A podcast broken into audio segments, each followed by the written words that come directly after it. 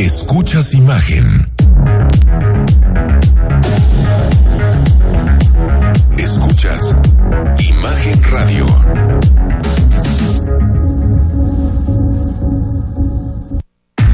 Escucha Imagen Jalisco con Enrique Tucent de 8 a 9 de la noche 93.9 FM Imagenguadalajara.mx Imagen. Más fuertes que nunca.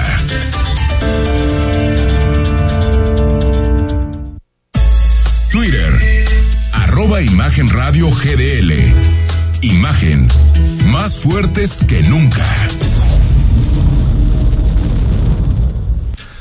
Son las 8 de la noche en punto. Gracias por estar con nosotros. Es lunes 4 de julio. Un abrazo cariñoso y afectuoso a todas las personas, a todos los estadounidenses que viven en Guadalajara, que viven en nuestra comunidad. Aquí estamos a, a escasas cuadras de lo que será el consulado, tremendo consulado general de los Estados Unidos, en la zona, pues entre Providencia y Monraz, aquí al poniente del municipio de Guadalajara. Un abrazo. Hoy es el día de la independencia y el día en donde pues, más importante para los estadounidenses, que hay muchos en Jalisco, no solamente en Puerto Vallarta, en Ajijic, también hay muchos estadounidenses que viven y que trabajan en Guadalajara. Por lo tanto, enhorabuena y que pasen un buen día a pesar de las malas noticias por el tiroteo que ahorita vamos a platicar en la ciudad de Chicago. Estimado Rodrigo, ¿cómo estás? ¿Cómo están? Muy buenas noches, qué gusto saludarles.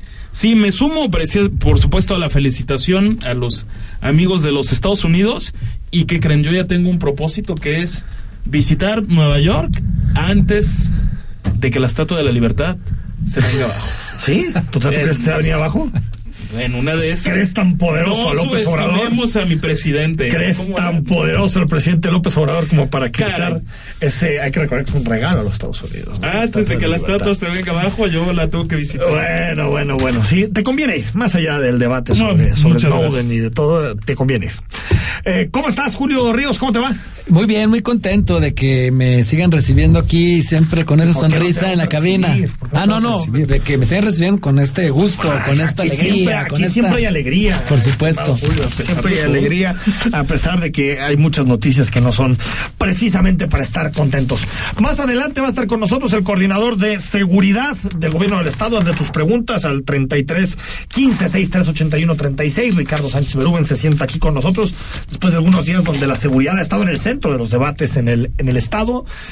Y mucho tiene que ver con las declaraciones, Rodrigo de la Rosa, del cardenal. La semana pasada, el cardenal Robles, el arzobispo de Guadalajara, pues dijo, yo creo que de, de manera informal, ¿no? en una conversación con periodistas, dijo, pues un retén me detuvo, ¿no? Un retén del crimen organizado.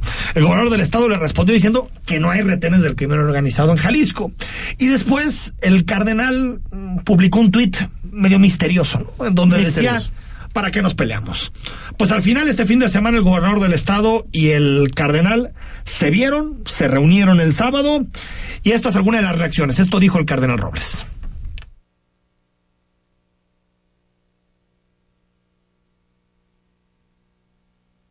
Eh, ahorita, ahorita lo, lo, lo, tenemos al cardenal eh, Robles. Eh, pues mucha polémica, ¿no? En torno a este tema, Julio.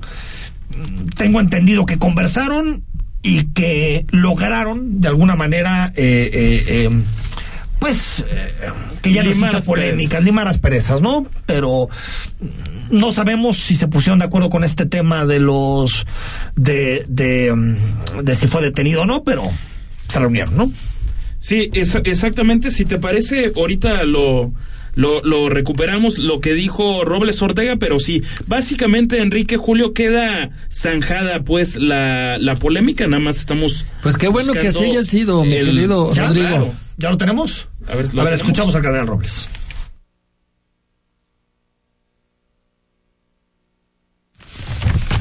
Bueno, ahorita, Sí, ahorita lo buscamos. ahorita Bueno, lo vamos a tener. a ver, esto se pudo haber hecho así desde el principio, ¿no? Sí, sí, sí, claro, mira, y también se presta el hecho de que, de que el cardenal Robles, pues es un personaje eh, muy mesurado, muy de sin nada que ver con su antecesor, que era un ave de tempestades. Ah, bueno, pero sigue siendo. Es una ave Sigue siendo una ave ya, ya, no es el arzobispo, pero es una ave de Pero sigue ahí haciendo algunos desfiguros verbales y, asuntos terribles. Pero bueno, eh, el cardenal, por supuesto, eh, cuando externó esto, que no es ninguna mentira, lo dijo además en un tono que no me pareció para nada ni siquiera agresivo. No, nada. Eh, qué bueno que se esté llegando a este tipo de encuentros. Este, la iglesia no deja de ser un actor político y social. Recordemos, guardada las proporciones. Ahora sí recuperamos el audio, aquí lo tiene Rodrigo. Adelante. Que nuestra tarea de servicio al pueblo de Jalisco, pues es muy importante eso, que nos manejemos con cercanía, con diálogo, eh, con verdad, para eh, un mejor servicio al, pueblo de Jalisco, él como autoridad este, civil, como gobernador, yo como un servidor del Evangelio y a todos los hermanos católicos. Tono conciliador. ¿eh? Sí, tono conciliador, creo que bien lo decía Julio, es el talante del cardenal, eh, eh, que en general no se mete en polémicas, que tiene un tono distinto. Ahora, yo, yo de esta polémica hay dos asuntos. Uno, yo creo que el cardenal tiene todo el derecho a externar las cosas que le suceden e interpretarlas como, como lo desea. Pero también debió haber puesto una denuncia. No, o sea, no, no nada más lo mediático, sí. sino ir. A ver, yo creo que, que, si hay un retén y él tiene información de un retén, donde aparte al parecer no es un retén eh, solamente que se puso una vez, sino que incluso algo así dijo como que iba a avisar que iba a volver a ir, o los trató bien porque iba a volver a ir, algo así. Yo creo que es información que el cardenal sí tenía que haber facilitado a las autoridades civiles. Señaló dos municipios, Teocaltiche y Villa Guerrero. Y, es algo de lo que ha caracterizado la Iglesia Católica, ¿eh? este que guardan todo en lo interno, lo manejan para ellos. Lo vimos con casos de abusos infantiles terribles que hace algunos años en diferentes países, no solo en México, no metían denuncias, ¿eh? lo, guardaban para ellos y ni siquiera sanciones había, solo los cambiaban de parroquia. Eso es un ejemplo. Y, mucho más graves. sí, sí, sí, claro. Mucho más grave que, que es. Pero creo que qué bueno que haya diálogo. Y, y, también qué bueno que existe la apertura, porque ahí sí veo un contraste con, con el presidente López Obrador. Que el presidente López Obrador todos los días haciendo críticas y diciendo que eh, los católicos, los judíos y no sé qué, todos son parte de una conspiración contra su gobierno. Creo que está bien que el gobernador le hable al cardenal, se reúnan y platiquen de los temas. Y hoy el, creo que esa es la, forma adecuada de, de Y que se comprenda que si salió este tema a la palestra fue porque estaba la coyuntura de los sacerdotes jesuitas de Chihuahua. Le preguntan a los reporteros si es por eso que se, que se maneja la información en un tono que nunca fue de confrontación. porque aparte te digo que si recuperamos aquel audio, lo dice hasta como en tono jocoso, como en un sentido de esto me pasó. Pero con una naturalidad. Por eso, por eso. francamente es brutal. Es que yo cuando escuché palabras, las escuché como de alguien que le ha pasado varias veces. Claro. Porque ahí cuando te pasa una vez, seguramente te marcas y mañana yo voy manejando la carretera y me paro un retén del crimen organizado, seguro no te llamo para platicarte en tono jocoso. No, no, no. Te llamo para decirte, oye, me acaba de pasar. pero, esta parte de la naturalidad es generalizada, ¿eh? Ya escuchábamos, por ejemplo, cuando Rubén Rocha en Sinaloa decía, pues es que esos retenes los hay siempre. Yo no creo que Jalisco sea tan, tan naturalizado, ¿eh? No. Como en otros estados. A eso me refiero. No, porque en, Sinaloa el gobernador insinuó que Felipe Calderón lo mandó a poner. Eh, eh, textualmente. Increíble. No se debe acostumbrar a la sociedad de esos grupos paralelos. por Haciendo esos. Bueno, insisten, por cierto, hablando de este tema, el coordinador de seguridad del gobierno de Jalisco, Ricardo Sánchez, que no hay retenes en Jalisco, lo dijo después tanto a la reunión con el cardenal como reunión que ha tenido con los presidentes municipales.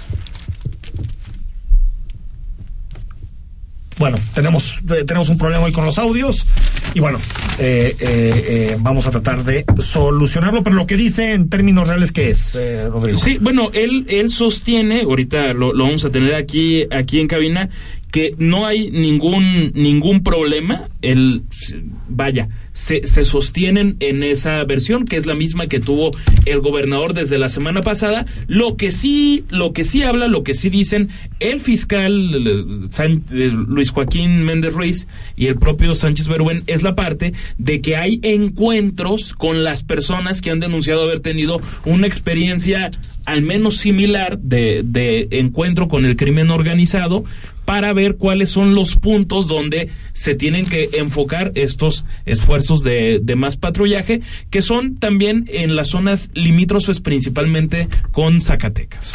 Pues ahí está, todo lo que tiene que ver con los retenes, si hay, no hay. Creo que todos podremos acordar en que eh, retenes yo no sé si, si haya como tal, en el sentido de eh, organizados, pero de que hay lugares, espacios en donde pasas y el crimen organizado claramente controla la entrada a municipios en Jalisco, pues está clarísimo, se ha hablado de muchos municipios, no, no mm, entre eh, con este este pueblo en donde en donde se repitió este municipio donde se repitió Ah, la elección porque claro. no hubo más que un candidato Sí, ¿no? sí, en Santa, Eh, Villa Purific- no, era- Santa María del Oro, ¿no? bueno No, Santa María del Oro es, eh, me parece que es el, el estado de Nayarit, habría que... que Gilotlán. Por cierto, Gilotlán, Gilotlán, de, Gilotlán de de los los Dolores. Dolores. Nada más, rápidamente, Enrique, ahorita que hablan de, de Santa María del Oro, decir que se habló precisamente de ese tema, son, hay dos policías municipales de Santa María del Oro que están desaparecidos. Ellos fueron, fueron interceptados y privados de la libertad por un comando armado en el municipio de Quitupan. Quitupan. Eh, eso el, el, el viernes, también parte de lo que se habló en rueda de prensa de la Fiscalía. Bueno, ahí está, todo lo que tiene que ver con la agenda de eh, seguridad. Bueno, les platicábamos que hoy se cumple un año más de la independencia de los Estados Unidos, un tiroteo precisamente en el, pues, ¿cómo se puede decir? Como los festejos, ¿no? En el desfile por el 4 de julio.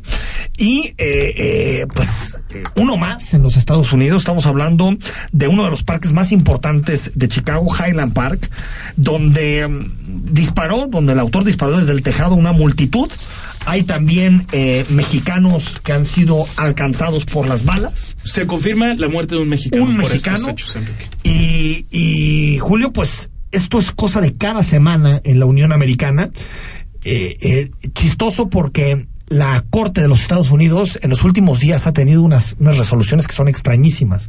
Primero todo lo que tuvo que ver con Roe versus Wade, del aborto, todo el tema relacionado también con el medio ambiente, pero también impidiendo la prohibición de, de pues de oponer o impidiendo que se pusieran límites, Julio, a, la, a las portaciones de armas en los Estados Unidos. Es decir, cuando tú ves este problema y ves un tribunal que pone por encima la segunda enmienda de los Estados Unidos, lo pone por encima de prácticamente el derecho a la vida de las personas, me parece increíble, ¿no? Después de todo lo que le ha pasado a los estadounidenses, de que incluso el 4 de julio tienen esto, me parece impresionante.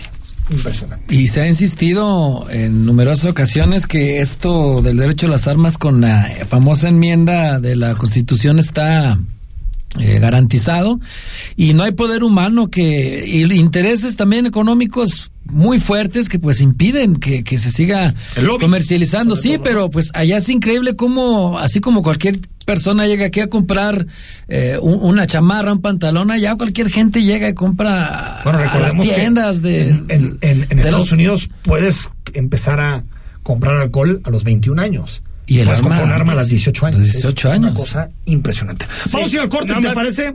Hay un detenido. Ya hay un detenido. Robert Crimo III, joven de 22 años. Finalmente dieron con él. Es el presunto perpetrador del ataque de esta tarde. Vamos ir al corte, son las 8 de la noche con 13 minutos. Hablamos con el coordinador de seguridad del gobierno de Jalisco y más adelante muchísima información. López Obrador, Alito, todo lo que sucede en la agenda ah, local. Sigue la polémica por las patrullas en el municipio de Guadalajara. Aprobación presidencial del mes de junio que hoy presentó el financiero y muchísimos temas. Quédate con nosotros hasta las 9 en imagen.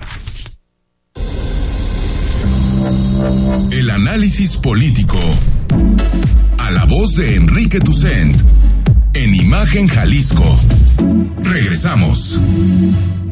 Habla Marco Cortés, presidente nacional de PAN. En Acción Nacional, siendo congruentes con nuestras propuestas legislativas, hemos instalado paneles solares que producen energía eléctrica limpia. Nosotros retamos a Morena y a López Obrador a que acepten nuestra propuesta para que de forma masiva todos generemos en nuestros techos energías limpias y renovables. Y queremos que tus ingresos te alcancen para más. Juntos cambiemos el rumbo. Vayamos unidos y fuertes por un México mejor.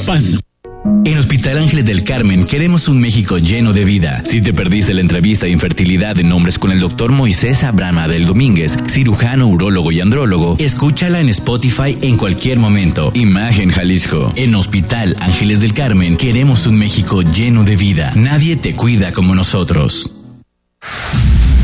La industria automotriz es innovación, seguridad, tecnología, movilidad y elegancia.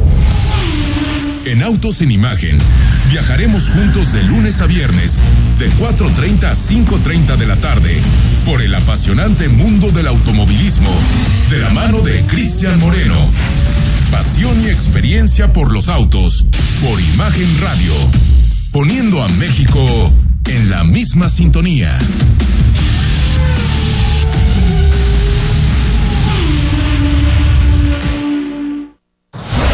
Escucha la voz más saludable de México. Etel Soriano, en bien y saludable. De lunes a viernes a las 15 horas por Imagen Radio. Poniendo a México en la misma sintonía. Escuchas Imagen. Poniendo a México en la misma sintonía. Las voces más importantes del análisis político en Jalisco, en un espacio para comentar, reflexionar y polemizar sobre los temas de tendencia a nivel local, nacional e internacional. Imagen, más fuerte que nunca.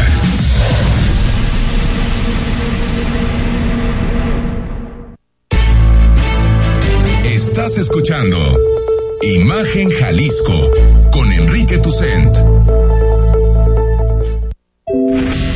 Facebook, Imagen Radio Guadalajara.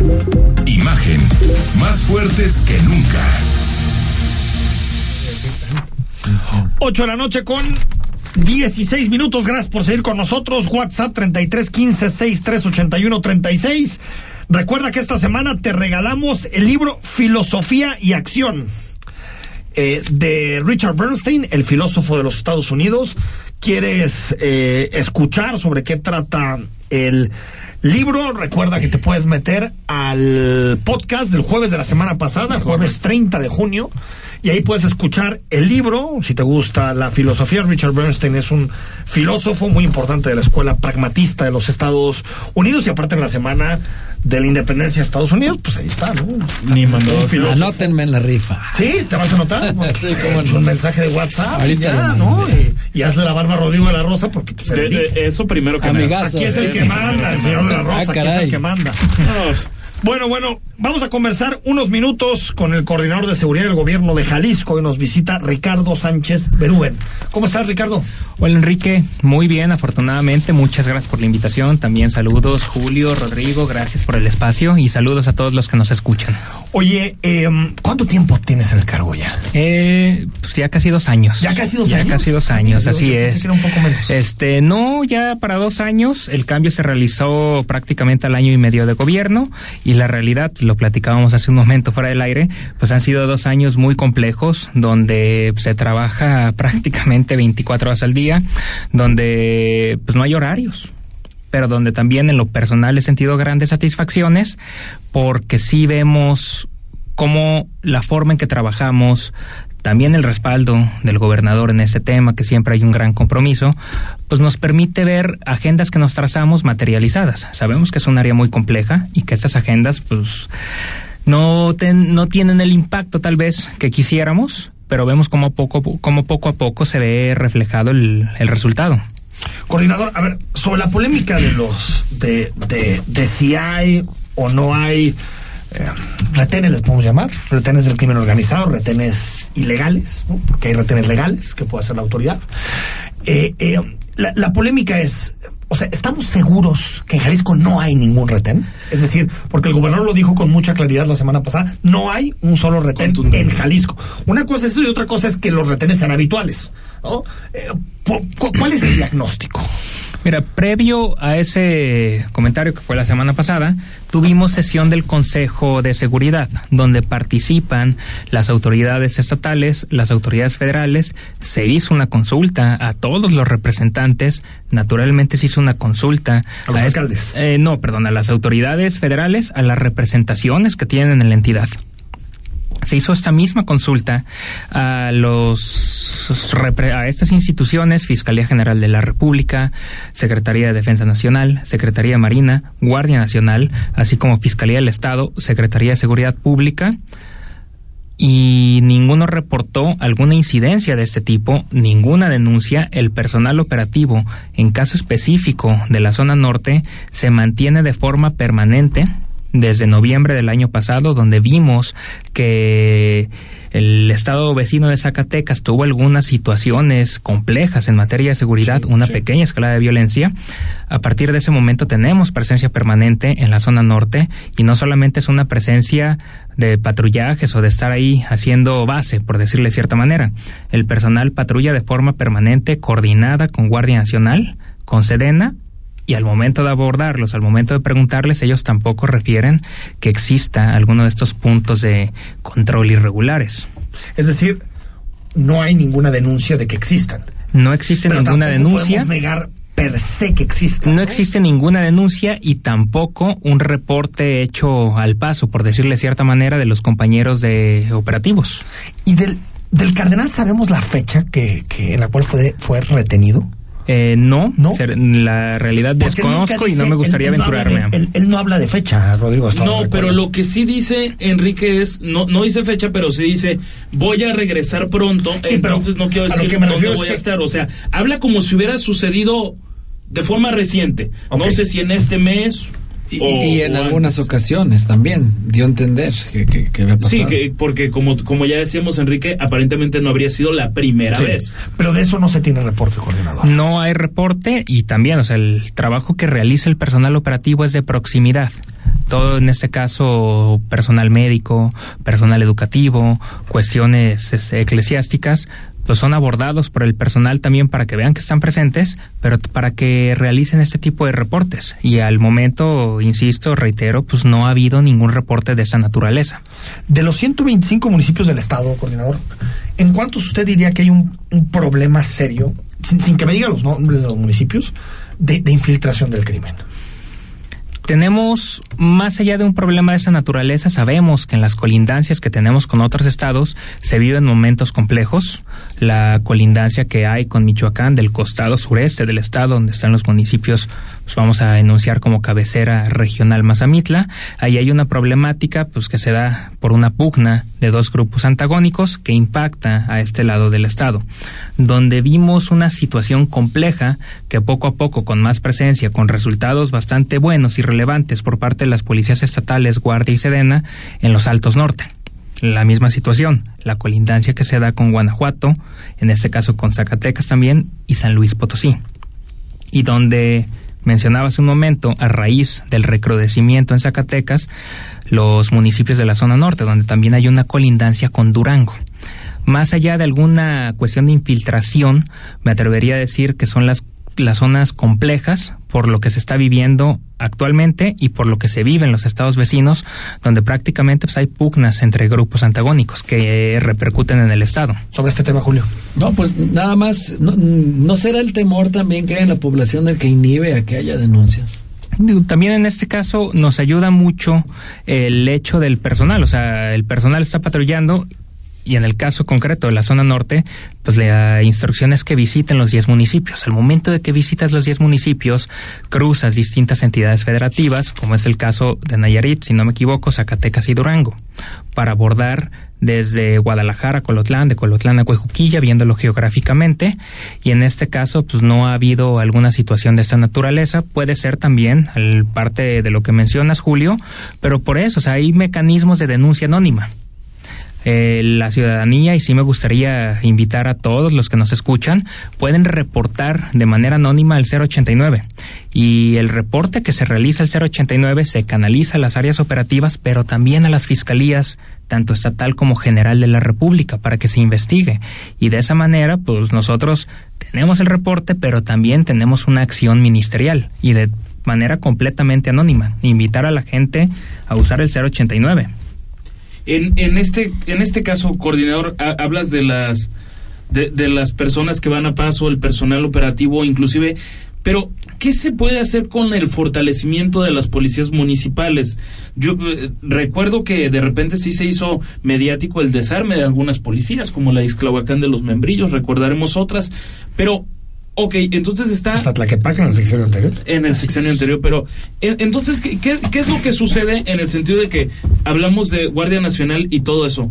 Pero ¿hay alguna forma de poder fortalecer a los policías municipales de esas zonas o ya de plano es un tema que tiene que ser 100% Estado y Federación? No, por completo. A ver, debemos entender también que dentro de los tres niveles de gobierno, pues la policía municipal genera una cuestión pues, meramente de proximidad y contamos con, bueno, parte de las acciones estratégicas y prioritarias es entender la estrategia de seguridad desde una óptica regional. ¿Qué quiere decir esto? Nosotros instalamos, así como fue a nivel estatal el Consejo de Seguridad, consejos regionales de seguridad, donde vemos la dinámica que vive y la realidad de cada una de estas comisarías y apoyamos con cuestiones desde la formación inicial, la certificación, la capacitación, la profesionalización y equipamiento. Hemos entregado prácticamente al año entregamos aproximadamente 200 millones de pesos a, en equipamiento a policías municipales del interior del estado y con esto pues muchas de las unidades o muchos de los uniformes que nosotros hemos entregado pues es lo único que tienen algunas comisarías. Y ese es parte del compromiso que tenemos, el fortalecimiento, sí, en equipamiento, en formación, en profesionalización y el respaldo en fuerza, por llamarle de cierta manera, con la Policía Regional, con la Policía Estatal, Guardia Nacional, como bien mencionas, y Defensa Nacional. el, tema es más en carreteras, entonces, o sea, no, no es tanto como tal que dentro de un municipio se, se vea presencia de, de personas armadas así como si nada, como sucedió en un video que circuló la semana pasada, ¿no? Nada más que... ¿Qué municipio fue? Sí, no, no, no recuerdo Que salía con la insignia del cártel Jalisco Nueva Generación. Sí, que, ¿Era Tizapán? Eh, exacto, Tizapán, era Tizapán. la... Sí. Tizapán. A ver, de los hechos que hemos visto recientemente, la mayoría sí son en tramos... Eh, en, Carreteros. en carreteros, definitivamente. En este caso del Volantín, si no me equivoco, la comunidad del Volantín. Sí. De la misma manera, uno, pues no tenemos circunstancias de modo, tiempo y lugar. Eh, pues, sobre el video. Se hicieron algunos análisis por parte de Sedena donde tratan de ubicarlo en una temporalidad, pero también en esa zona en particular es en donde hay mayor presencia, eh, vuelvo a la misma que citaba, la región del sureste, pero también se han logrado detenciones pues, relevantes. La semana pasada, en una rueda de prensa mañanera del presidente, mencionaban de 24 generadores de violencia que han sido detenidos en esfuerzos coordinados en esa región y en los partes que nosotros eh, presenciamos eh, todas las semanas en la reunión de seguridad, me atrevo a decir que se han contabilizado aproximadamente 50-55 detenciones desde los primeros días de marzo ¿En esa zona? en esa zona. En Recordar que en esa región la situación de los grupos antagónicos de la delincuencia se dan a raíz de un fusilamiento en la comunidad de San José de Gracia, municipio de Marcos Castellanos, Michoacán. Eso fue a finales de febrero. Al día siguiente, Fue una masacre. fue por Una completo. masacre. Al día 11 siguiente. Aunque ya no pasan 17, masacres, si no me equivoco. Pero bueno, a veces. Al día siguiente se instaló el Consejo Regional con la Federación de manera permanente. A raíz de eso se refuerza, las- la, región se refuerza con estado de fuerza, valga la redundancia, con presencia de guardia, de sedena. Y de ese momento, de principios de marzo al día de hoy, sí son a- aproximadamente entre 50 y 55 detenidos en general y 24 generadores de violencia. Podemos decir, por ejemplo, que Mazamitla ahorita está en paz. se ha, se ha generado el trabajo necesario, las detenciones, porque a veces dicen es que mandan a patrullar o mandan al personal a patrullar sin ninguna consigna o sin ningún tipo de objetivo entre el patrullaje, la cantidad de personal que tenemos y la cantidad de detenciones, poco a poco toda la región pues ha ido recuperando la tranquilidad. Entonces ahorita podemos decir que Mazamitla se puede visitar. Se puede visitar. siempre puede pasar algo, me refiero, pero está, está, está, mucho mejor que lo que estaba hace algunas semanas. Y recordar en el caso de Mazamitla que han sido cuestiones de enfrentamientos entre grupos delictivos. Mazamitla se genera balaceras y claro, no y una percepción. a ver, una cuestión de impacto de esta naturaleza pues genera una pésima percepción, no por completo y coincido.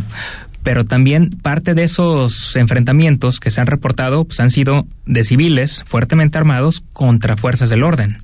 Entonces también es parte de, del resultado del trabajo. O sea, si un personal operativo va realizando un patrullaje en la Sierra del Tigre, caso específico de Mazamitla, y al marcar un alto, pues la persona desciende con un arma larga, pues se va a generar un enfrentamiento. Sin duda parte de lo que se ha generado es enfrentamientos entre grupos civiles y grupos eh, operativos, eh, eh, personal operativo del Estado o de la Federación.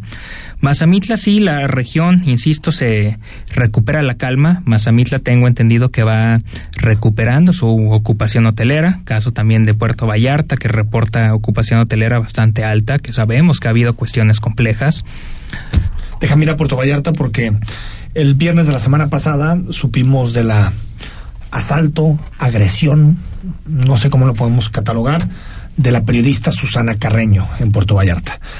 Eh, desde minutos después de la agresión se hablaba ya de una hipótesis de, de, asalto, ¿no? de que le quieren robar su, su auto, su camioneta. Eh, hay, hay personas que no están de acuerdo con esta versión, que creen que puede haber detrás un atentado contra la libertad de expresión. ¿Qué datos tenemos? Yo entiendo que no se puede violar la, ni la presunción de inocencia ni los procedimientos del caso, lo entiendo, y es parte de tu chamba, pero el gobierno de Jalisco y en particular el coordinador sigue creyendo que eso fue un, un asalto, un robo. Mira, Enrique, tú dices la palabra precisa. Es una hipótesis. Dentro de una carpeta de investigación, cuando se investiga un delito, al momento que se integra una carpeta, se desarrollan distintas líneas de investigación. Todas estas líneas de investigación se van generando con el trabajo ministerial que realiza el personal de la Fiscalía y al momento que se, que se recaban los testimonios, todo apunta para un robo, como bien mencionas. ¿Por qué? Porque son este, abordados por unas personas, roban las pertenencias de la compañera Susana, roban las pertenencias de su acompañante y la despojan de su camioneta.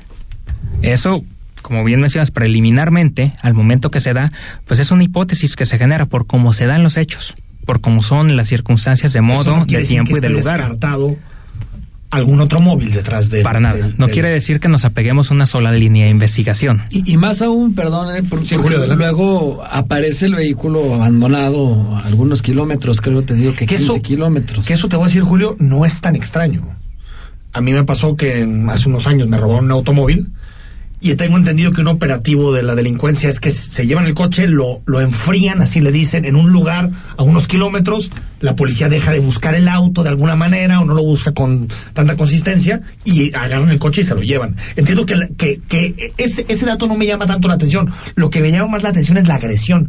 Si ella no parece que no pone ninguna...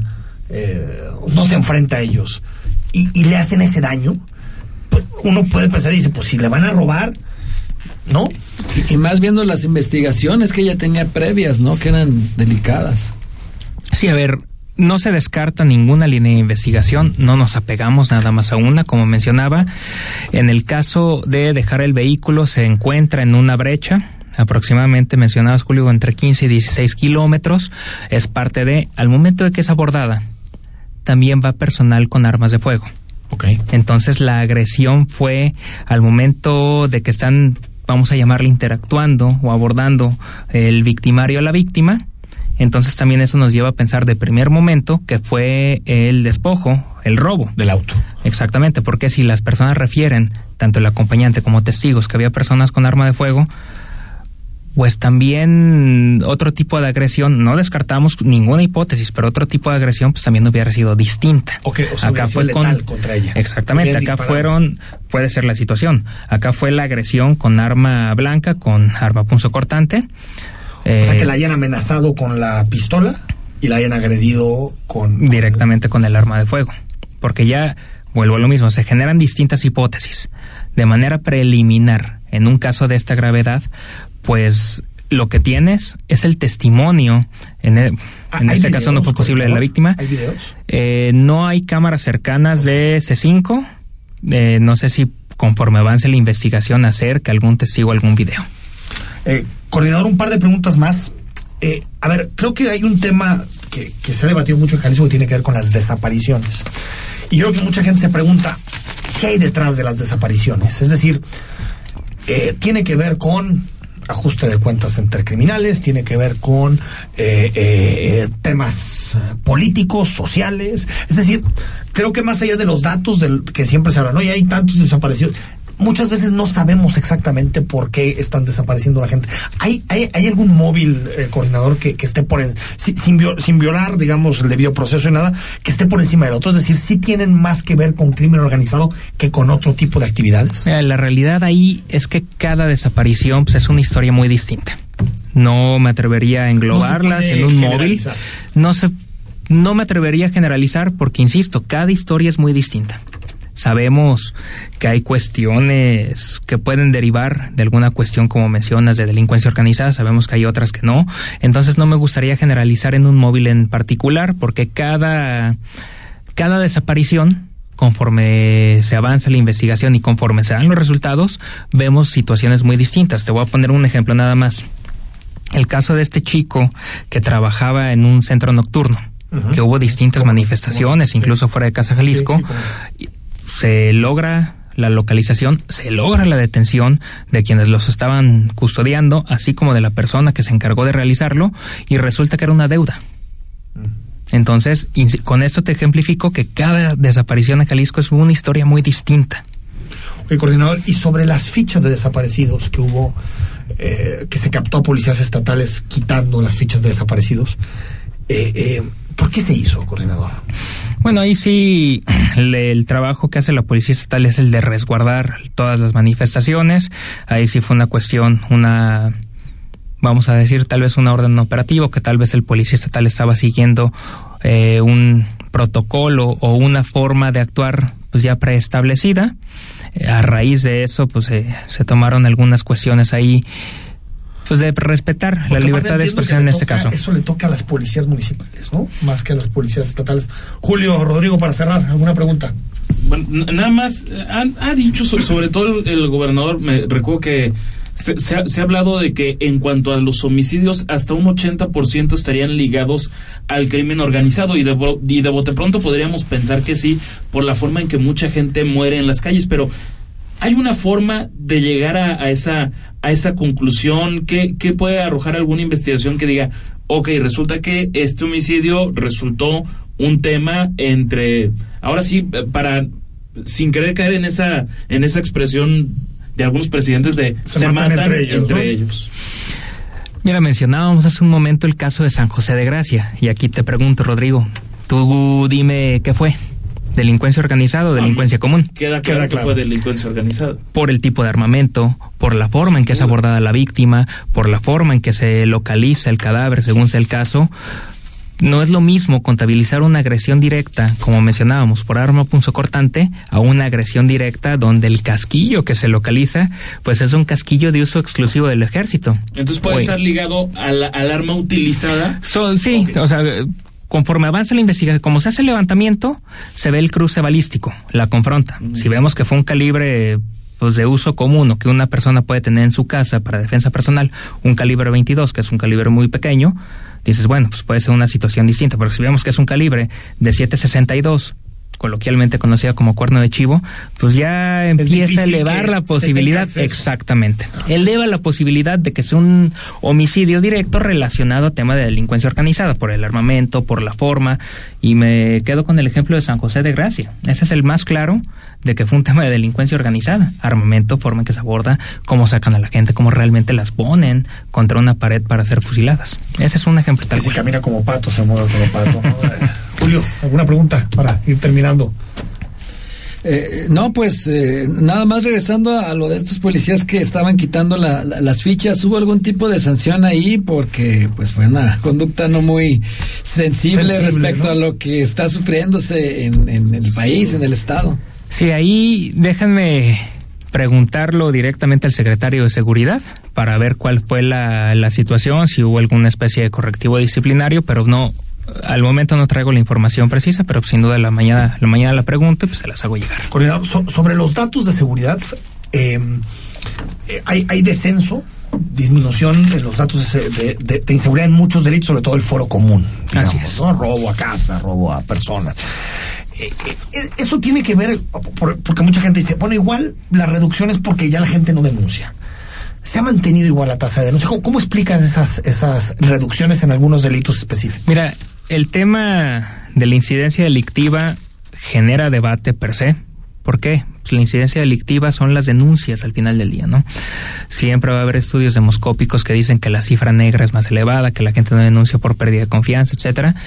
Pero de los ocho delitos patrimoniales que medimos, hay uno que no deja lugar a duda, ni Coches. mucho menos lugar así es. No, por los La seguros. cifra negra, Tienes que- el coche, cuando te roban el vehículo, lo primero que tienes que hacer es presentar la denuncia para dar de baja la Sí, placa. sí, ahí tienes que denunciar Ya deja tú el tema del seguro. Sí. De- das de baja la placa con tu denuncia. Y ese es un delito de los ocho patrimoniales que me, le damos seguimiento especial que sigue presentando una disminución. En su momento dijeron cómo son las cosas. En su momento dijeron que era porque la gente no estaba afuera por el tema de la Por la pandemia. pandemia, sí, sí recuerdo. Fue eh, a título personal los primeros desafíos que nos tasamos porque cuando yo llego a la coordinación se empieza a recuperar el movimiento económico.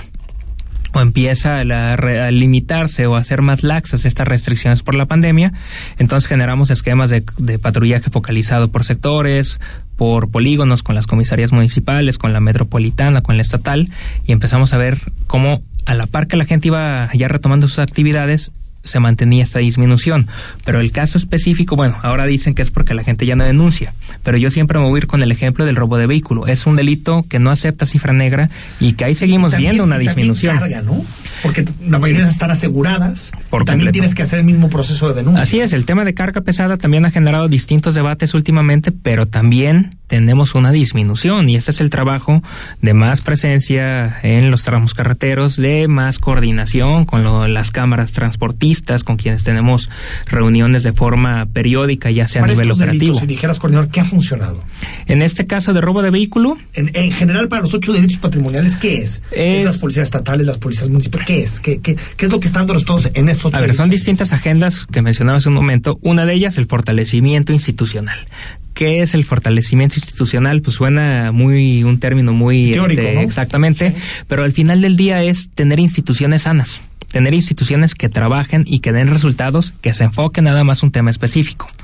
Te pongo el ejemplo anteriormente era la Fiscalía General del Estado que concentraba procuración de justicia y reacción policial. En este caso tenemos dos dependencias Separadas. distintas, separadas, una Fiscalía Estatal que se encarga nada más de la procuración y una Secretaría de Seguridad que se encarga del tema policía correctivo. Así como fortalecimos estas, hemos fortalecido lo que es el Consejo Estatal de Seguridad para tener más presencia o más, flu- más fluidos, perdón, los exámenes de control y confianza. Hemos fortalecido el C5, donde ahora las cámaras no solamente están instaladas, ya funcionan bien, ya fueron auditadas, fue certificado el centro, el C5 a nivel internacional por Calea, donde ya tenemos cámaras funcionando procesos internos claros y ahora vemos cómo las cámaras se utilizan para operativos específicos. Tenemos un operativo permanente en cámaras lectoras de placas que nos permite, pues sí, detectar vehículos robados, pero más importante, detener por robo o robo equiparado a quien conduce el vehículo robado. Esto también lo vemos reflejado en la puesta a disposición y la vinculación a proceso por estos delitos. Ese es uno. Otra, pues naturalmente, el fortalecimiento del estado de fuerza. Eh, tenemos la consigna de incrementar la cantidad de policías que están patrullando, porque pues, sabemos que a mayor presencia, más percepción de seguridad, pero naturalmente se disuade el delito y disminuye la incidencia. Eso es parte de... Y podemos quedarnos aquí otro programa más hablando de las distintas acciones que tenemos y de cómo vemos el resultado en estos ocho delitos y en la incidencia delictiva general. Si te parece, coordinador, te volvemos a invitar. Claro que sí, Enrique, Gracias con por- mucho gusto. Por responder a todos los temas dentro de lo que puedes hacer, porque también tienes que tener eh, prudencia en determinados casos. Gracias. Gracias a ustedes, Enrique, Julio, Rodrigo. Muchísimas gracias por la invitación y gracias a todas las personas que nos escucharon. Vamos al corte, seguimos. Estamos en imagen apenas lunes.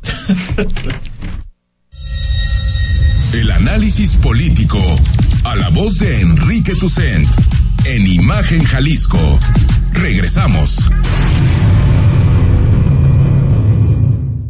Tu espalda es el centro y el eje de tu cuerpo. ¿Cuándo fue la última vez que hiciste algo para consentirla? Millones de personas tienen problemas de postura y de falta de productividad porque trabajan en una silla incorrecta. Tómate el tiempo hoy mismo para conocer una silla Versa. Verás que así trabajar es un placer. Versa Concepto. Liderazgo en sillas y muebles para oficina. www.versa.com.mx. Es domingo por la noche y no supiste nada del mundo del deporte. No te preocupes. Sintoniza de 8 a 10 de la noche. Imagen Deportiva. Por Imagen Radio. Poniendo a México en la misma sintonía.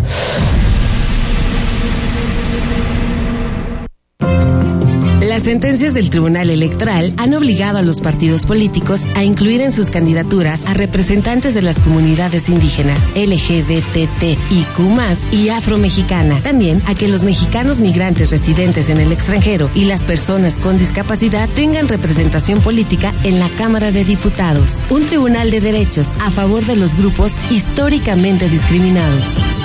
Tribunal Electoral del Poder Judicial de la Federación.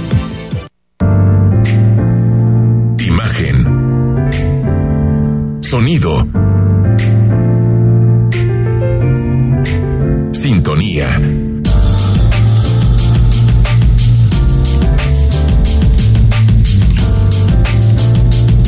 Poniendo a México en la misma sintonía. Las voces más importantes del análisis político en Jalisco en un espacio para comentar, reflexionar y polemizar sobre los temas de tendencia a nivel local, nacional e internacional. Imagen, más fuerte que nunca. Estás escuchando Imagen Jalisco con Enrique Tucen. Twitter, arroba Imagen Radio GDL. Imagen, más fuertes que nunca. 8 de la noche con 46 minutos. Bueno, pues creo que muchos temas, ¿no? Quedaron en el. eh, Es que Yo sí creo se que- necesitaría un programa más para dejar todo lo que queda en pe- tintero, pues. pero ¿sabes qué? Yo creo que Pero- el coordinador debería hablar más en los medios, fíjate. Creo que es alguien que se explica bien. Y que casos que se vuelven tan polémicos a veces con... peque- Por ejemplo, el caso de Susana Carreño. ¿no? Lo deja claro él, pues está abierta la investigación. Una hipótesis es el robo, pensamos por esto, esto y esto, pero no descartamos que también pueda haber algo relacionado Sí. con su chamba, ¿no? Sí, Sin sí, duda. sí admite que por el antecedente de las investigaciones periodísticas que ella manejaba, que eran muy delicadas, pues sí admite que está abierta esta Que se como, que, lo que- decías, Julio. sí, eh, quizás sí hubo, eh, se precipitaron un poco o un mucho al adelantarse a decir el eh, eh, lo del asalto, ¿no? Porque eso fue lo que no le pareció a algunos organismos como artículo 19, etcétera, ¿no? Que, que o al, al- al gremio. Creo que sí deben haber que- sido muy cuidadosos en eso. Sí, a ver, yo creo que en general los gobiernos cuando reaccionan frente a estos casos deben de agotar la investigación y después dar un, un- sobre todo en casos de este tipo, ¿no? Donde hay una hipótesis detrás que se tiene que debatir. Pues no, porque al final pues tienes que llevar toda la investigación, tener todos los los los elementos para poder consignar adecuadamente el caso. Bueno, ya lo ha adelantado Rodrigo de la Rosa, la Estatua de la Libertad. La estatua de la libertad. ¿Por qué sacó la Estatua de la Libertad el presidente?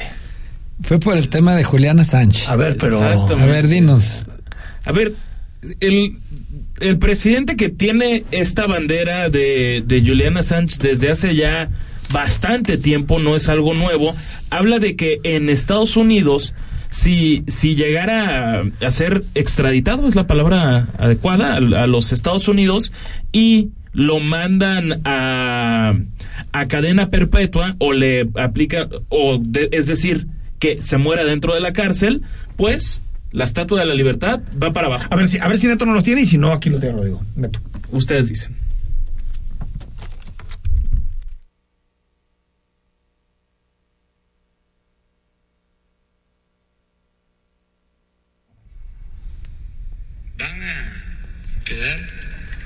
Manchados. Y hay que empezar con la campaña de que si lo llevan a Estados Unidos y lo condenan a pena máxima y a morir en prisión, hay que empezar la campaña de que se desmonte la estatua de la libertad que entregaron los franceses.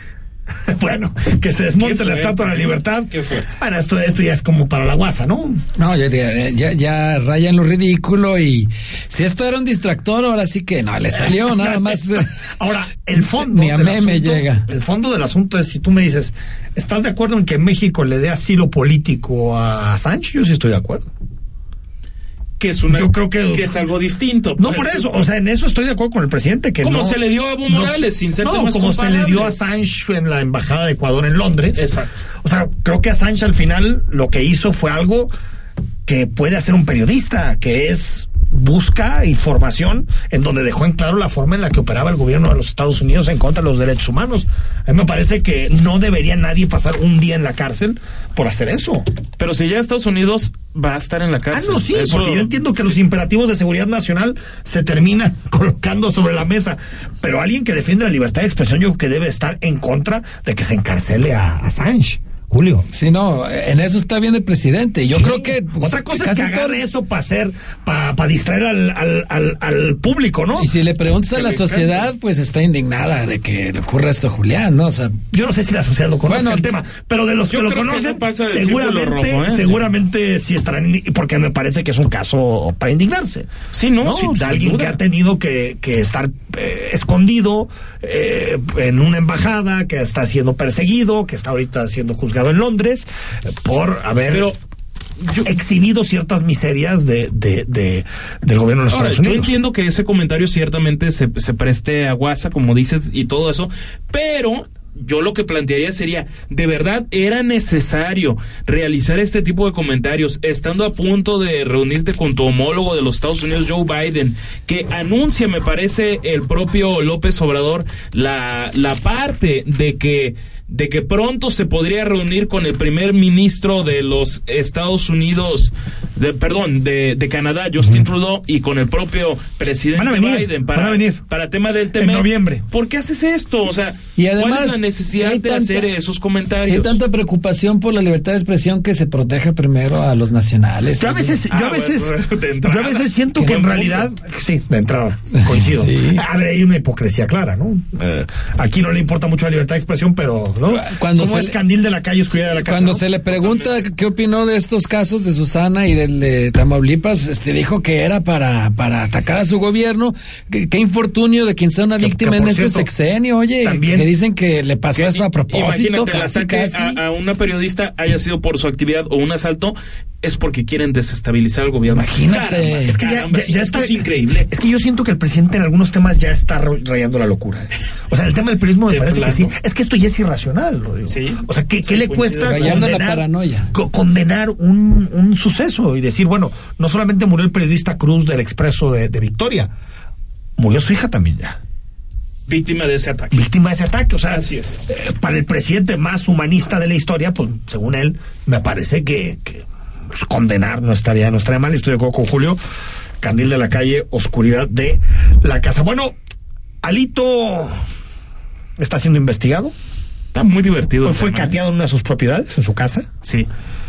Pero hay una, recordemos, hay denuncias por enriquecimiento ilícito contra el presidente del PRI, Alejandro Moreno, eh, que por cierto ya tienen un rato y va a tener que enfrentar este proceso. Alito se dice perseguido. Ahora resulta que es una blanca paloma. es. No, Yo- no, no. yo sí creo que es es que yo que las dos, ¿eh? es que yo creo que las dos son compatibles. O sea, hay dos cosas. Sí está mal que haya justicia selectiva, pero tampoco... Alito es un súper impresentable. Tampoco es un Pero de santo. que está siendo No, claro. perseguido, claro que está siendo perseguido. Es que yo creo, Julio, que si él hubiera votado a favor de la reforma eléctrica, Estarían estos unos casos chilaquiles en el Palacio de Gobierno. Se estaría En echando unos Nacional. tamalitos con el presidente en Palacio de Gobierno, De Palacio Chipilín, Nacional de. Chipilín. O sea, no, no te digo que, que Alito no es un corruptazo, es un corruptazo Alito. Yo lo he publicado 50 mil veces. Y antes de que aparecieran es un impresentable. Pero eso es una cosa y otra es por qué lo persiguen.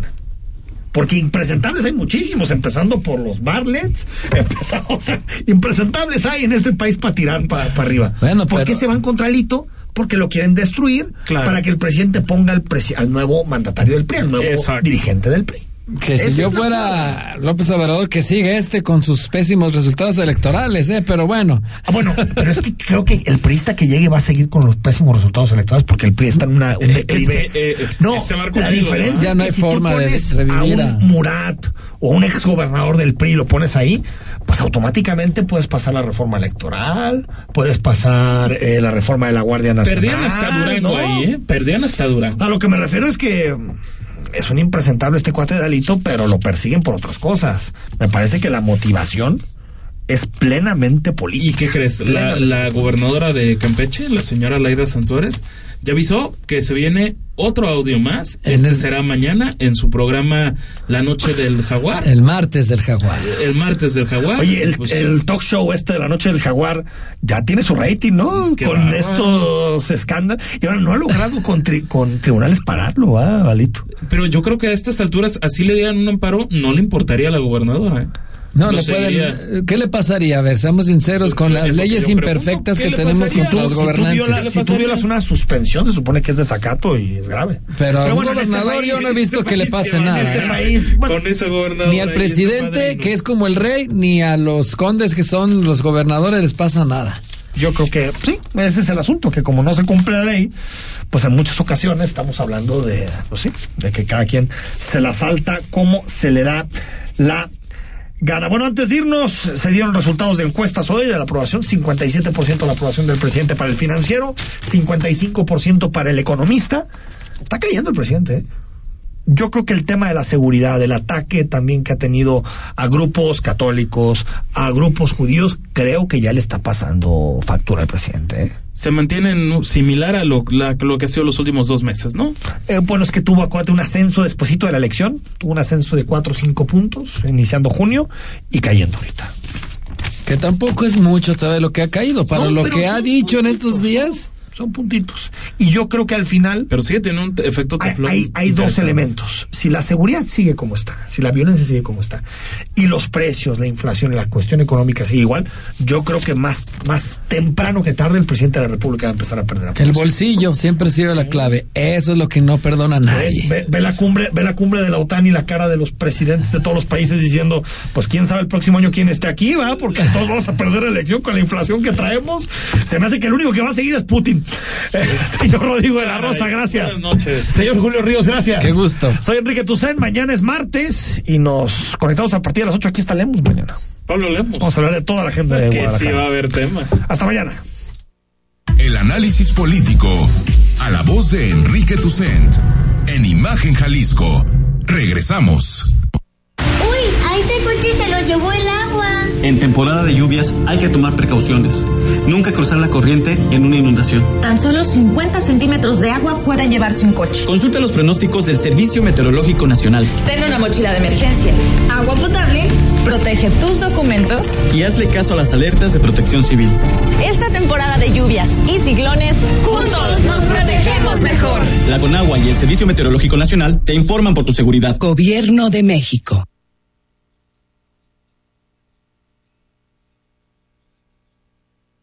Las y los diputados aprobamos que proceda la prisión preventiva oficiosa para casos de feminicidio y feminicidio en grado de tentativa, para que quienes cometan estos delitos no accedan a libertad condicionada o anticipada ni la sustitución de la pena, que será de 40 a 60 años de cárcel. Legislamos para que ningún agresor goce de impunidad y las víctimas y sus familias accedan a la reparación del daño. Cámara de Diputados, Legislatura de la Paridad, la Inclusión y la Diversidad. La COFESE trabaja para que exista competencia, porque cuando las empresas compiten, tienes más opciones para elegir lo que te convenga. Yo vendo ropa por internet y elijo la plataforma que me cobra menos comisión. Nosotras vendemos en línea, con esta plataforma que es muy fácil de usar. Hemos ganado muchos clientes. Para mi empresa, prefiero la aplicación que entrega más rápido mis productos. Con competencia, tú eliges. Un México mejor es competencia de todos. Comisión Federal de Competencia Económica. Visita cofese.mx. XH SC 93.9 MHz con 200.000 watts de potencia. Transmitiendo desde Avenida Rubén Darío 746 tercer piso, Colonia Lomas de Guevara, Guadalajara, Jalisco. Código postal 44657. Imagen. Poniendo a México en la misma sintonía.